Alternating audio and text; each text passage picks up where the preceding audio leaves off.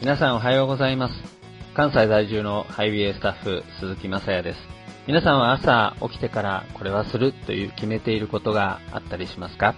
僕は一日の中でなるべく朝ですね、聖書を開いてその言葉を読む時間をとっています。皆さんにとってはこのラジオがそんな時間になるでしょうか？え今日開いたそこは新明記の20章という場所だったんですが、そこにはこんなことが書かれていました。ちょっとお読みしたいと思いますので、よかったらお聞きください。あなたが敵と戦おうと出て行くとき、馬や戦車やあなたよりも多い軍勢を見ても、彼らを恐れてはならない。あなたをエジプトの地から連れ上ったあなたの神、主があなたと共におられるのだから。あなた方が戦いに臨むときには、祭司が進み出て民に語りかけ、彼らに言いなさい。聞け、イスラエルよ。あなた方は今日敵との戦いに臨もうとしている。弱気になってはならない。恐れてはならない。うろたえてはならない。彼らのことでおののいてはならない。あなた方の神主があなた方と共に行って、あなた方のために敵と戦い、あなた方に勝利を得させてくださるからである。皆さんは何か怖いこと、恐れていることありますか？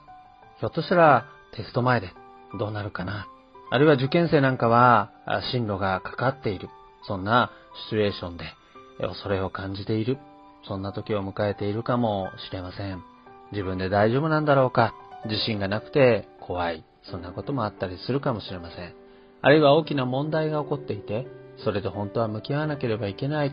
でも怖い。どうなるだろう。こうなるんじゃないかな。ダメなんじゃないかな。そんな風に恐れてしまう。そういうこともあるかもしれません。ある人が言っていました。聖書の中には、恐れるなという言葉が365回登場するんだって言うんですね。いやいや、ある人によると366回だって言うんです。365、66といえば、そうです。1年の私たちが過ごす日数ですね。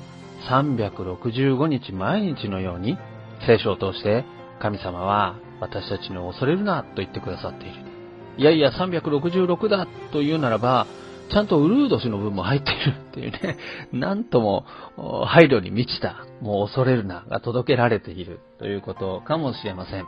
実際に私が数えたわけではないので、ちょっと正確なところ、ね、どうなんだって言われるとわからないんですが、でも確かに聖書の中には、恐れるなと語りかける神様の言葉がたくさんあるんですね。例えば、イザヤ書41章の10節なんていうのも有名です。恐れるな、私はあなたと共にいる。たじろぐな、私があなたの神だから。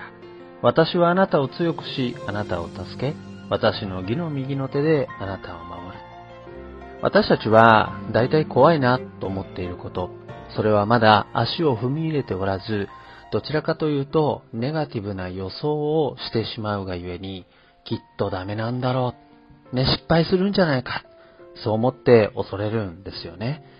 もちろん、そう思うからこそ、それに備えて頑張れるっていう意味では、痛みを感じたり恐怖心っていうのは、とても大事なものだと思うんです。でも、恐れに全て奪われていってしまって、何もできなくなってしまうとしたら、それは私たちにとってマイナスですよね。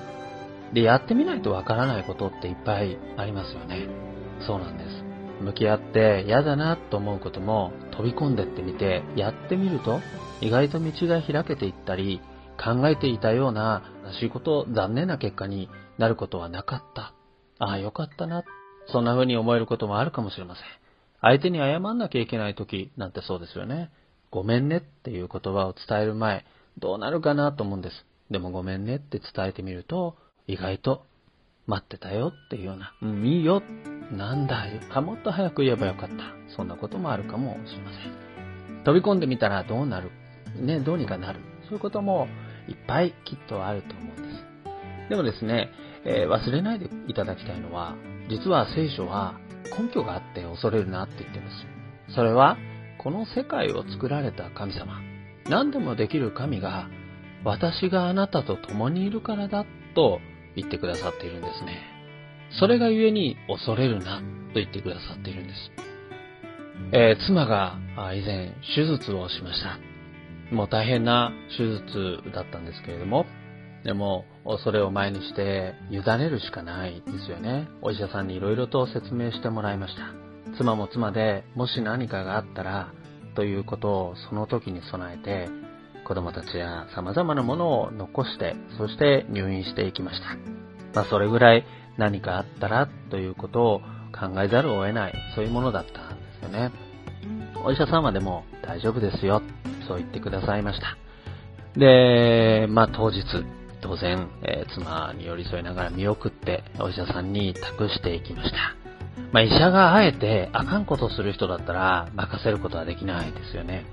でも、しっかりと命と向き合ってくれる。全力で助けてくれる。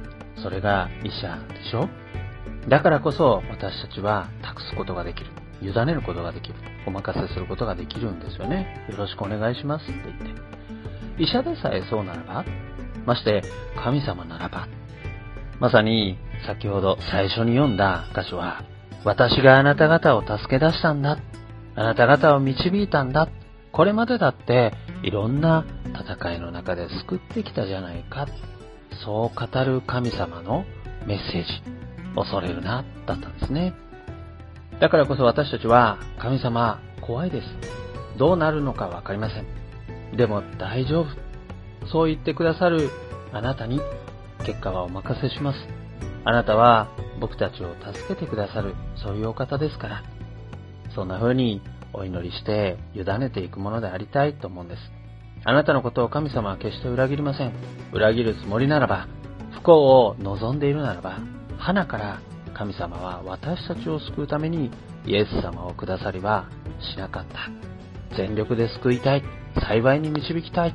そう思ってくださる神様が聖書の語っているこの世界、あなたを作られた神様なんですね。ですからその愛を信じていい？大丈夫です。それでは、いってらっしゃい。